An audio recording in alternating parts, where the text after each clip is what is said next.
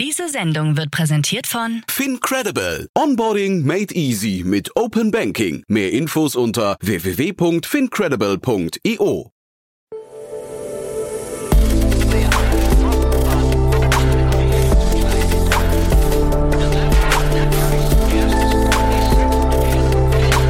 Startup Insider Daily. Investments und Exits. Herzlich willkommen zu Startup Insider Daily. Mein Name ist Jan Thomas und das hier ist unser morgendliches Format Investments und Exits, wo wir ja jeden Tag mit den wichtigsten Investorinnen und Investoren aus Deutschland, Österreich und der Schweiz über Finanzierungsrunden sprechen, über Exits und über alles, was wichtig ist oder wichtig wird aus Sicht der Investorinnen und Investoren. Heute mal wieder zu Gast ist Jan Mitschaiker von HV Capital und wir haben zwei ja richtig coole Themen besprochen ein Thema aus Schweden und dann ein tolles Thema aus Deutschland, möglicherweise ein Gamechanger. Wir drücken auf jeden Fall die Daumen. Alles weitere jetzt von Jan Mitschaiker von HV Capital. Werbung. Sei dabei beim HTGF Family Day am 11. und 12. Juni in der Station Berlin. Für zwei Tage voller Inspiration und Business. Tauche ein in ein einzigartiges Netzwerkerlebnis mit bis zu 1500 Teilnehmenden. Erkunde das innovative Seed- und Later-Stage-Portfolio des Hightech Gründerfonds. Lass dich vom vielseitigen Programm inspirieren und knüpfe wertvolle Kontakte. Sichere dir jetzt dein Ticket. Mehr Informationen findest du unter www.family-day-htgf www.startup.de. Startup Insider Daily. Investments und Exits. Sehr schön, ja, ich freue mich. Jan Mitschaiker ist wieder hier von HV Capital. Hi Jan. Jan, danke für die Einladung wieder. ja, cool, dass wir wieder sprechen. ähm, du wurdest gut vertreten, darf ich sagen, ne? Wurde ich? Ja, wurdest du tatsächlich, aber ähm, also liebe Grüße an David an der Stelle. Aber äh, ich freue mich auch, dass du wieder da bist. Ist ja mittlerweile ganz eingespielt, David und ich. Das ja. äh, ist ja, klappt ja hervorragend. Insofern hast du eigentlich äh, BOGO, buy one, get one free. cool. ja. Du, und dann lass uns einsteigen in die Themen von heute, beziehungsweise vielleicht, bevor wir loslegen, ein paar Sätze zu euch wieder, ne? Gerne. Also HV Capital, ähm, Investor aus Berlin und München. Wir investieren aus zwei Funds. Äh, einerseits ähm, Early Stage Investments ähm, in quasi spannende Technologien zwischen 1 und 10 Millionen und HV Capital investiert aber auch in Growth-Unternehmen zwischen 10 und 60 Millionen, ähm, die dann eben schon eine gewisse Größe erreicht haben. Und wir machen einerseits natürlich Consumer, wo, ähm, wo HV Capital herkommt, ähm, SaaS, Investments, Fintech, ähm, ja, aber kümmern uns auch um immer mehr neue Themen, Raketen, Roboter und alles, was die Zukunft hoffentlich prägt. cool. Und äh, ich weiß gar nicht, paneuropäisch, ne? Weil wir gehen ja jetzt dem ersten Thema gehen wir nach Schweden hoch. Das ist wahrscheinlich auch so, so euer Radius gerade noch, ne? Genau, genau. Also wir sind, ähm, wir haben zwar unsere Standorte in Berlin und München, aber ähm, wir planen circa 60 Prozent des Funds äh, in Deutschland zu investieren und 40 Prozent außerhalb Deutschlands. Also sind da durchaus ähm, aktiv in ob London, Helsinki, ähm, Amsterdam etc sind überall unterwegs. Und trotzdem in Schweden, Malmö ist jetzt bei mir nicht so als ähm, Startup-Hochburg bekannt. Ne? Man hat das, also das agglomeriert sich eigentlich immer so ein bisschen in, in Stockholm, dachte ich eigentlich. Ne? Das stimmt, das stimmt. Mhm. Ja, ich fand die, das erste war auch eine, eine Runde, die ich einfach kurz erwähnen wollte, weil wir haben uns die Firma vor, ich glaube, zwei Jahren oder so mal angefangen, mhm. angeschaut. Es geht um Code Scene. Ähm, und ich fand die Technik einfach wahnsinnig, wahnsinnig interessant. Äh, genau, wollte es deswegen äh, kurz erwähnen. Das glaube eine 7,5 Millionen Runde. Mhm. Und äh, erzähl vielleicht mal kurz, was Sie machen. Ja? Also damals war es so, es gibt ja viele Unternehmen, die riesige Codebases haben, ähm, wo aber keiner mehr so genau durchsteigt. Ich glaube, das klassische Beispiel war irgendwie ein Kraftwerkbetreiber, wo ich dann ja Steuerungssoftware habe, die teilweise aus den 70ern, 80ern entstanden ist, etc. Ähm, und ähm, was die, was CodeScene macht, ist, die analysieren einfach dieses Technical Debt und einen Use Case fand ich total spannend. Die sagen dann, hey, dieser Code ähm, wurde zuletzt bearbeitet von Britta und Thomas. Äh, Thomas geht in äh, jetzt in Rente, sprich Britta ist die einzige, die überhaupt noch weiß, was hier, was eigentlich wirklich passiert äh, rote, also rote Karte quasi oder Aha. Problem. Ähm, oder dann eben zu sagen, okay, dieser Teil vom Code ist besonders schwer lesbar ähm, und muss deswegen vielleicht prior äh, aber wird gleichzeitig oft benutzt und muss deswegen prioritär optimiert werden. Und ich fand es einfach spannend, dass man sagt, okay, es gibt Unternehmen, die einfach sehr, sehr viel Code haben ähm, und dann Tools baut, um diesen Code besser zu, zu verstehen. Total smart, cool. finde ich. Ja, ja, genau. Ja, äh, aber ich habe rausgehört, ihr habt euch angeguckt, habt nicht investiert, ja? Ähm, Nee, das ist aber auch schon, ich glaube, zwei Jahre her. Ich glaube, die Firma gibt's schon seit sieben Jahren oder so. Ähm, zu dem Zeitpunkt, wo wir uns die angeschaut hatten, hatten sie gar kein VC-Investment drin ähm, und war einfach bootstrapped gewachsen und war, wir sind damals irgendwie nicht, nicht zusammengekommen. Mhm. Klingt nach so einem Tool, so, ich weiß nicht, so wie Figma und sowas, die eigentlich so, was eigentlich so quasi eine sehr große, so, so eine Breite an, an Nutzern eigentlich in fast jedem Unternehmen eigentlich ähm, gewinnen könnte, ne? Genau, ich glaube, deren, deren ICP, also quasi ähm, Ideal Customer Profile, waren eben so Organisationen, wie man sich das vorstellt, so Banken, Versicherungen, mhm. ähm, Energieversorger, Telekommunikationsunternehmen, die einfach seit 30, 40 Jahren Code akkumulieren. Und dafür, also ich habe gerade die Preise mal angeguckt, ist relativ günstig, finde ich. Ne? Für das, was du gerade sagst, ist ja richtig, die decken ja kritische, kritische Situationen auf. Ne? Ähm, da würde man sich fast, fast denken, das könnte deutlich teurer sein. Das ist irgendwie so im 20-Euro-Bereich irgendwie, ne? finde ich, also pro Seed, aber jetzt nicht so wild, finde ich. Ne? Okay, damals kannte ich das, äh, dass man sehr schnell im Enterprise-Bereich dann ist. Okay, das kann ich jetzt natürlich nicht beurteilen. Ich habe nur mal so dra äh, drauf geguckt und fand es relativ günstig. Ne? Das beliebte äh, Contact Us for Pricing, wo du dann weißt, okay, jetzt wird's teuer. Ja, aber das haben sie halt eben nicht, sondern du bist erstmal nicht im SaaS-Sales-Bereich, sondern du hast erstmal hier 18 äh, Euro als ähm, Active Author. Das finde ich irgendwie, also ja, das klingt, ist dann, klingt greifbar, das ist dann ne? eher günstig. Ja, das stimmt. Das stimmt. Du, dann hast du ein zweites Thema mitgebracht, da sind wir jetzt komplett in der non-digitalen Ecke, ne? Also quasi das Gegenteil, von dem wir gerade gesprochen haben. Ja, aber eine der, der spannendsten. Also es geht ähm, darum, ähm, ein Konsortium eben aus Fraunhofer-Instituten, dann ähm, irgendwie einem Gastechnologischen Institut aus Freiberg von der Universität, der TU Berlin und C1, äh, was ja ein Berliner Climate Tech Startup ist, mhm. ähm, haben dieses Projekt Leuna 100 gestartet. Und die Idee ist eben grünes Methanol ähm, herzustellen für den Einsatz äh, vor allem in der Schifffahrt, aber auch in der Industrie. Mhm. Ich habe mit Christian Vollmann, ne, ist ja ein, sag mal, ein Szenekopf, darf man ja ruhig sagen, also den kennt mhm. ja wirklich jeder. Ähm, habe ich gerade gesprochen über das Pro äh, Projekt. Ähm, klingt schon super spannend. Also 100 Jahre nachdem BASF quasi damit begonnen hat, am gleichen Standort wie BASF. Das finde ich schon interessant. Ja. Ist interessant eigentlich, ne, dass man äh, das so. Ich, Eine schöne Story. Irgendwie kommt jetzt The Lion King, it's the Circle of Life in den Sinn, aber ich glaube, ja, das ist ein anderes Thema. Ja, nee, aber finde ich finde ich schon sehr cool.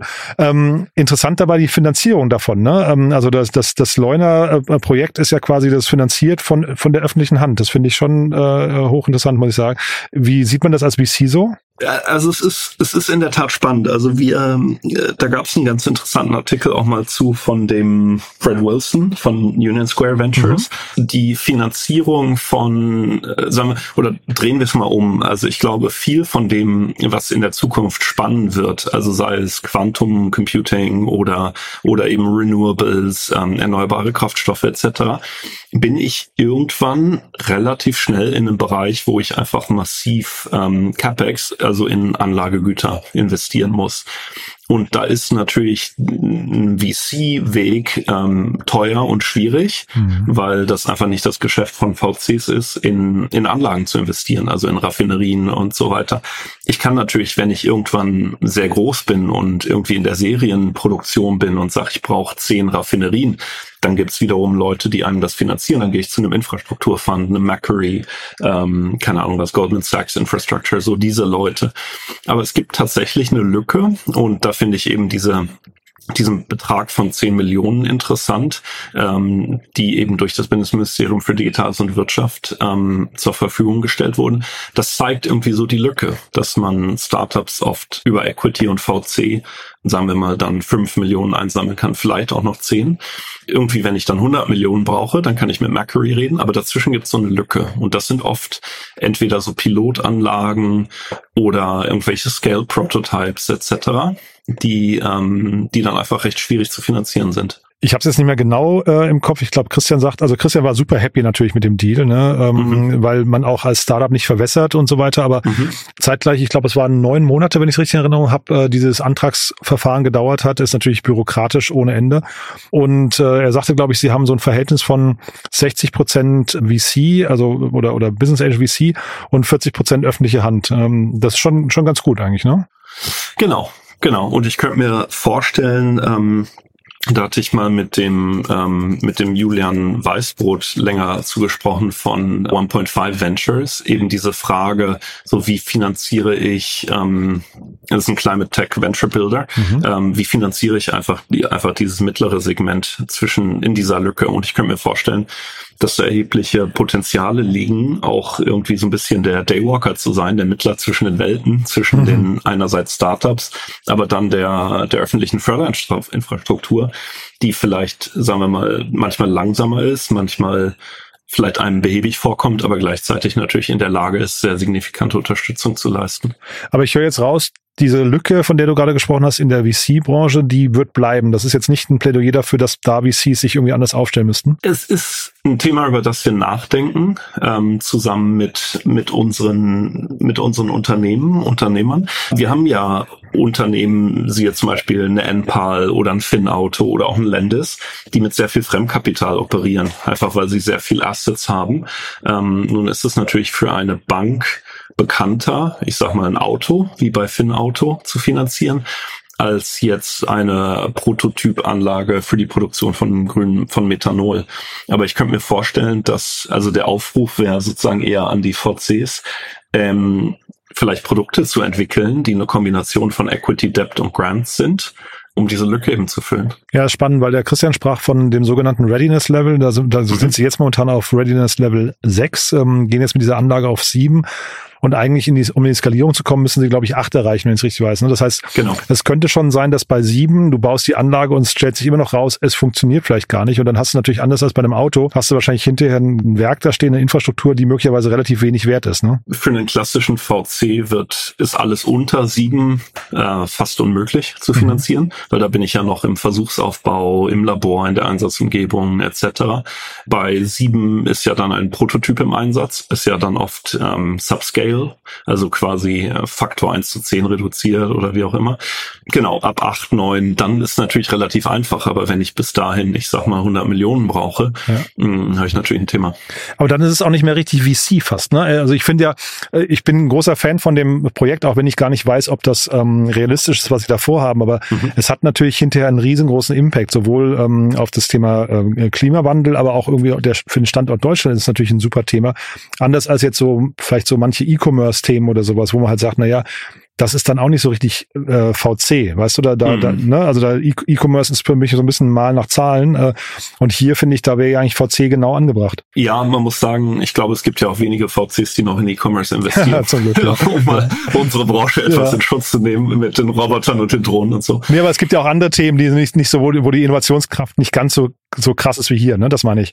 Das stimmt, das stimmt. Ich glaube, dass ähm, ich glaube, die Frage wäre teilweise ist auch ein Thema, wo ich mal vor einer Weile drüber nachgedacht habe, vielleicht auch, wie man die Struktur von VC-Funds ändern müsste, weil einfach als Beispiel, wir haben ja, ähm, also wir haben jetzt Fund 9 gestartet, der hat ja erstmal eine Primary Investment Period, sprich, wo wir neue Investments machen von drei Jahren mhm. und danach läuft der ja nochmal fünf Jahre. Das heißt, ich muss eigentlich innerhalb von acht oder vielleicht nochmal mit einer Verlängerung zehn Jahren, mhm. wenn ich am Start des Funds investiere, ähm, wieder rauskommen. Und wenn ich dann in eine Firma investiere, die Technology Readiness Level 5 ist und nochmal vier Jahre braucht bis zum ersten Euro Umsatz, dann wird das, ne? wird das auch mit der Fundlaufzeit schwierig. Mhm. Okay, also es gibt mehrere Punkte, die zumindest nach aktuellem Stand dagegen sprechen, aber das macht schon Sinn, sich damit mal zu beschäftigen, ne? damit solche Themen eigentlich irgendwie auch, ähm, ich meine, es ist cool, dass die öffentliche Hand äh, da jetzt eine Rolle spielt, ist aber auch jetzt nicht selbstverständlich. Und ich glaube, das ist bei Christian natürlich auch so, weil er das Spiel insgesamt gut versteht. Der ist sehr, sehr gut vernetzt in der, in der Politik, ne? auch über den Bundesverband Deutsche Startups und sowas. Das ist ja auch nicht äh, alltäglich für jedes Startup. Das stimmt. Also die, ähm, ein gutes Beispiel war eine, eine Firma aus München, mit der wir gesprochen haben, die nutzen Biogasanlagen als Batterien Batterien letztendlich. Also mhm. dass quasi, wenn zu viel Strom da ist, ähm, pumpe ich zurück, jetzt mal ganz einfach gesagt. Mhm. Und die Firma gab es seit fünf Jahren und die hatten zum Beispiel nur ähm, Technologie, Fördermittel, Unigelder etc. eingeworben, aber das in Millionenhöhe. Ah, ja. Und äh, haben dann den Go-to-Market eben unter anderem mit Extantia als, als Purpose, ähm, äh, als Impact Fund finanziert. Ich überlege gerade, ob das äh, an der Geschwindigkeit des Startups was ändert. Ne? Jetzt hier würde ich sagen, also der Christian hat erzählt, sie haben so ein paar Dinge, äh, glaube ich, rausgenommen aus den Fördermitteln, sonst wäre das sogar noch mehr gewesen, aber weil sie, du, du, du darfst einfach per Statuten darfst du erst, ähm, äh, sag mal, aus diesen, mit diesen Fördermitteln aktiv werden, also du darfst erst daraus investieren, wenn das zugesagt wurde. Und da wollten sie nicht warten, sonst hätten sie neun Monate verloren, meinte er. Hm. Das ist natürlich auch eine schwierige Balance hinterher und das muss man, glaube ich, auch gut austarieren. Man muss natürlich auch sagen, die, ähm, so wie ich es kennengelernt habe, viele, sagen wir mal, Fördermittelgeber arbeiten natürlich auch mit einer, ich sag, ich nenne es mal Zero Error Policy, weil natürlich angenommen, ich meine nicht, dass der Christian jetzt mit dem Geld nach Brasilien abhauen würde, aber ich könnte mir halt vorstellen, wie massiv der Aufschrei wäre, wenn öffentliche Mittel veruntreut werden ja, oder wie auch immer oder Projekte nicht klappen etc. Aus, vielleicht aus positiven, vielleicht auch negativen Gründen, wie auch immer. Mm, und da sind VCs ja vielleicht haben da einfach eine andere Risikoeinstellung, was man dann den Personen ja auch gar nicht anlasten ja, sollte. Wobei Projekte nicht klappen. Ich finde dann, also wenn wir jetzt hier wirklich Readiness Level 6 hatten, dann ist das inhärent eigentlich, dass das nicht klappen kann auch, ne? Hm. Ja, guter Punkt. Guter Punkt. Cool, aber ich höre raus, du, du hast eine gewisse Faszination dafür und äh, also A für das Thema und möglicherweise auch, dass es sich ähm, mal ändern könnte. Was sagst du generell zu dem zu dem Projekt? Äh, also jetzt mal unabhängig davon, dass sie jetzt irgendwie Fördermittel und und Leuna 100 machen? Ähm, ich kenne mich in dem Bereich leider nicht nicht im Detail aus, aber was äh, so wie ich es verstanden habe, ähm, quasi von dem, was ich mich beschäftigt habe, ist, dass wir einfach Verbrennermotoren haben werden. In, also alle reden ja über die Elektrifizierung von mhm. ähm, von vor allem Autos, was auch sinnvoll ist, vor allem bei Autos in der Kurz- und Mittelstrecke. Aber es gibt eben Use Cases ähm, Automobil-Langstrecke, Bestand an Automobilen, Luftfahrt ähm, und Schifffahrt, wo einfach die Energiedichte von Batterien auf absehbare Zeit nicht ausreichen wird. Und mhm. insofern den Ansatz Methanol irgendwie früher aus letztendlich Biomasse herzustellen und jetzt immer mehr aus, aus Strom scheint ein, es scheint ein sehr sinnvoller zu sein. Mhm. Cool. Und dass man eben nicht mehr äh, fossile Erdgase oder Kohle benutzt für Methanol, sondern ähm, eben Biomasse oder CO2 sogar aus der Luft zieht um, um das zu produzieren. Das schließt sich am total, ne? Wer mehr oder eigentlich noch anders, wer, wer dich und Christian im gleichen Podcast zumindest erwähnt haben möchte, der sollte mal bei OMR Rabbit Hole reinhören. Das ist seit gestern wieder auf Sendung, habe ich gehört. Ah, äh, die Summer okay. Story, die neuen Folgen. Ähm, da werdet ihr beide quasi in der gleichen Folge mal zitiert, weil ihr euch beide ja quasi so ein bisschen die Vergangenheit da eint, ne? Ja, total, total lustig. Äh, ich hoffe nur im Guten. ich würde sagen, nur im Guten, ja. Ich, also ich finde es sehr hörenswert. Ich habe gerade ähm, gestern die Folge aufgenommen, äh, Media Talk mit Florian Rinke, der der, der quasi diese, dieses ganze Projekt geleitet hat oder, oder auch die Stimme dahinter ist. Kommt mhm. am Samstag, kann ich wirklich jedem nur empfehlen, aber es ist ein ganz, ganz toller Podcast geworden. Also nicht, nicht das Gespräch mit ihm, sondern der Podcast, äh, die Samba Stories. Unbedingt mal reinhören. Spannend, muss ich mal machen. Hat großen Spaß gemacht, Jan. Äh, danke, dass du da warst. Dann sag zum Schluss nochmal, wer darf sich bei euch melden? Immer, jeder, alle. ja, außer grünes Methanol, ja. Och, auch die, die auch, ne? Methanol. Ne? Ja, genau. Ne? Cool. Also Doch, nicht, nicht nur die Digitalwelt. Nein, nein, nein. Also ich glaube, was, was wichtig ist wirklich auch bei, bei HV Capital, wenn man sich unsere Vergangenheit anschaut, eben wie gesagt, Consumer, B2B SaaS, Fintech, B2B SaaS bleibten und Fintech bleiben starke Säulen von unserem Portfolio. Aber ähm, ich glaube, wir müssen uns für neue Themen öffnen und machen das auch sehr, sehr gerne. Perfekt. Cool, dann ganz lieben Dank, dass du da warst und bis zum nächsten Mal. Ne? Danke, bis bald. Bis dann. Ciao. Tschüss. Startup Insider Daily, Investments und Exits. Der tägliche Dialog mit Experten aus der VC-Szene. Ja, das war Jan Mitschaiker von HV Capital und das war Investments und Exits für heute. Hat großen Spaß gemacht, ne? Also mir auf jeden Fall, ich hoffe euch auch. Beide Themen waren ziemlich cool, finde ich, und äh, ja, insgesamt spannend zu sehen, wie sich da vielleicht der VC-Markt verändern müsste oder zumindest vor welchen Herausforderungen er steht bei diesen ganzen Deep Tech-Themen, die dann eben langfristigen Anlagehorizont haben und möglicherweise kapitalintensiver sind als andere Themen. Ich fand super spannend, fand den Blick von Jan darauf auch äh, hochinteressant. Wenn es euch auch so geht, gerne weiterempfehlen. Vielleicht kennt ihr jemanden, der oder die hier mal reinhören sollten, dann wie immer die Bitte gerne weiter weiterempfehlen an Menschen, die uns noch nicht kennen. Dafür schon mal vielen, vielen Dank an euch und ansonsten vielleicht der kurze Hinweis auf unsere Plattform und damit verbunden mal wieder der Hinweis auf unsere Newsletter. Denn gestern ist ja die vierte Ausgabe von unserem neuen Newsletter erschienen, Startups Meets Business Angels. Wir haben ja ein Format ins Leben gerufen, wo sich Startups in einem Newsletter vorstellen können und zwar kostenlos. Es kostet die Startups überhaupt nichts. Und dieser Newsletter wird gelesen von knapp 200 Business Angels und VCs und auch Family Offices. Das Ganze könnt ihr euch anschauen und auch natürlich abonnieren unter www.startupinsider.de und dann auf den Bereich Newsletter gehen und dann einfach den Dealflow Newsletter auswählen. Der heißt meines Erachtens Startups Meets Business Angels. Ja, testet den mal aus aus, ist vielleicht ganz spannend und vor allem empfehle es gerne weiter an Startups, die auf Kapitalsuche sind, die gerade ihre Runde abschließen möchten. Wie gesagt, ist ein toller Newsletter, der hat einen einzigen Zweck, nämlich Startups bei der Kapitalsuche zu unterstützen. Ja, das war's von meiner Seite aus. Euch einen tollen Tag. Vielleicht hören wir uns ja nachher nochmal wieder und falls nicht nachher, hoffentlich spätestens morgen. Bis dahin, alles Gute. Ciao, ciao.